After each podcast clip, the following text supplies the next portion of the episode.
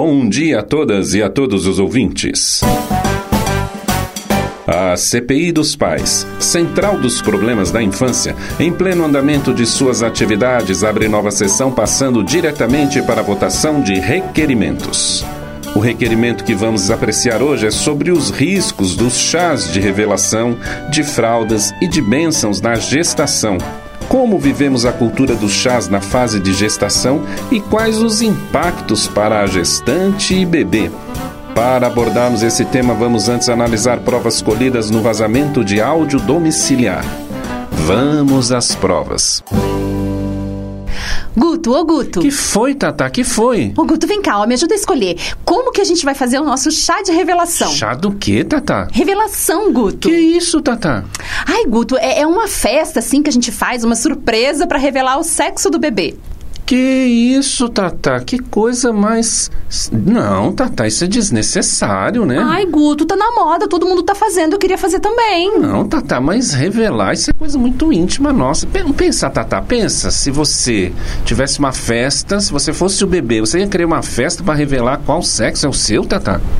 É, né, Guto? Eu nunca tinha pensado por esse ponto de vista. Não, Tata, isso é muito íntimo, isso é uma coisa da família que a gente tem que guardar com a gente.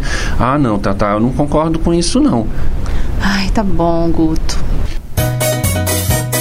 Apresentados os fatos, vamos às análises com a senhora relatora que verificará o valor probatório do inquérito, visto ser necessário refletirmos sobre os sentidos das festas na gestação e os possíveis impactos gerados para as mães e bebês. Saudações, caríssimo público. Esta relatoria hoje destaca uma questão pouco vista, falada e atentada na gestação os riscos dos chás de revelação, de fraldas e de bênçãos na gestação. Como os rituais dos chás podem impactar a saúde e o bem-estar do bebê e da mulher na gestação? Para tratar deste tema tão delicado, esta CPI dos Pais convocou a consultora de parto, nascimento e amamentação, Vanja Mendes. Olá, queridas e queridos da CPI dos Pais, é um prazer estar aqui com vocês. Eu me chamo Vanja e eu quero falar um pouco sobre os chás na gestação, né? Os rituais dos chás que é, aparentemente tão inocentes, né? Eles apresentam um grande risco para a gestação e, consequentemente, para o bebê também. Na década de 80, mais ou menos, eh, se chamava chá de bebê, né, que pareava com chá de casa nova, chá de cozinha, e a gente emitia um cartãozinho e ganhava os utensílios. Depois passou para chá de fralda, que foi quando chegou a época da fralda descartável, que era muito cara. Isso ainda existe, mas aí já evoluímos para chá de bênção, né, que é quando a gestante quer receber bênção das amigas, das pessoas mais próximas, e a mais atual, né, o chá de revelação. O que que, que, que eles todos têm em comum? É, que o objetivo do chá não é um encontro entre pessoas que se gostam, que desejam bem, que querem fazer seus votos e alegrar a gestante, o casal, não.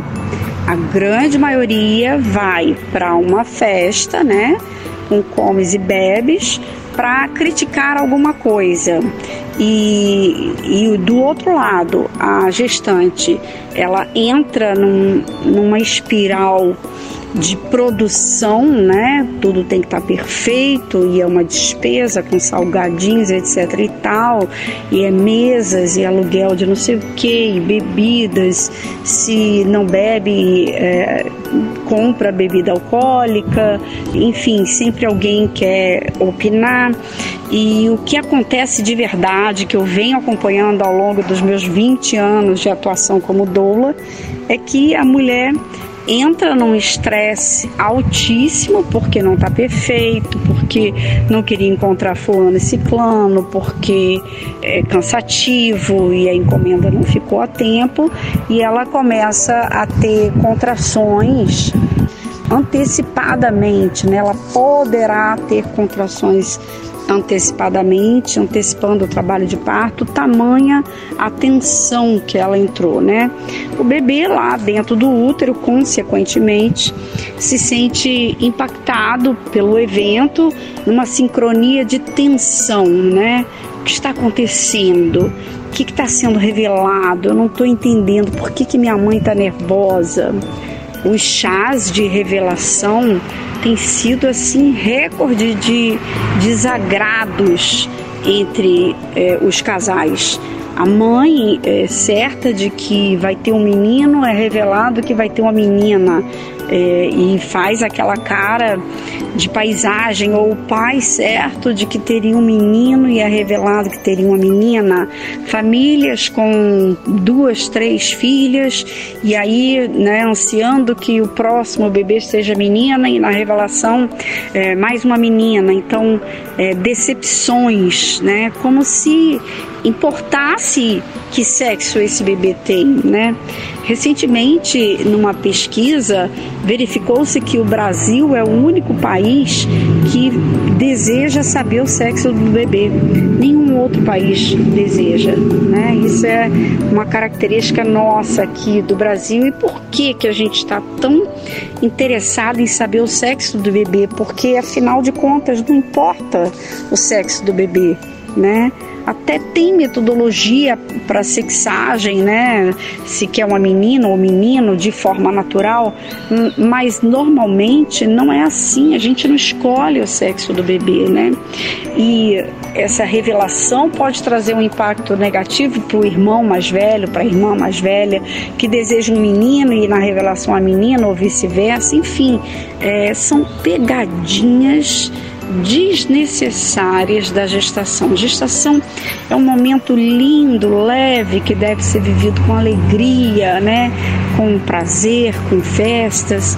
E se pensar muito a razão de ser, de querer aparecer através de um chá.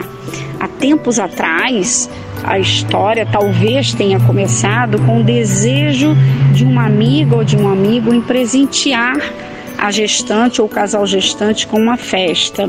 E hoje se tornou um comércio dos mais cruéis, onde as pessoas querem pagar e receber amor, carinho, gratidão, não tem jeito, não é por esse caminho, né? O chá de fralda se tornou um acumulado de fraldas inúteis e as mais baratas, porque quem vai, vai comprar o mais barato e não o melhor. E quem recebe, quer receber o melhor e não o mais barato. Enfim, a saúde da gestante e do bebê estão em jogo nessa brincadeira desarmônica de se fazer um protocolo de recepção forçada, né, do capitalismo mesmo. Eu desejo que vocês comemorem em família, que não desejem ganhar nada além de muito amor, muita alegria, muitas bênçãos, que naturalmente quem ama essa família oferece gratuitamente, sem necessidade de festas. Repense. Passa-se o registro em ata para pensar nos autos as considerações aqui apresentadas. Pelos dispositivos legais, atesta-se aqui a importância de pensarmos em alternativas de festas e rituais que tragam mais equilíbrio emocional e saúde para a gestante e o bebê.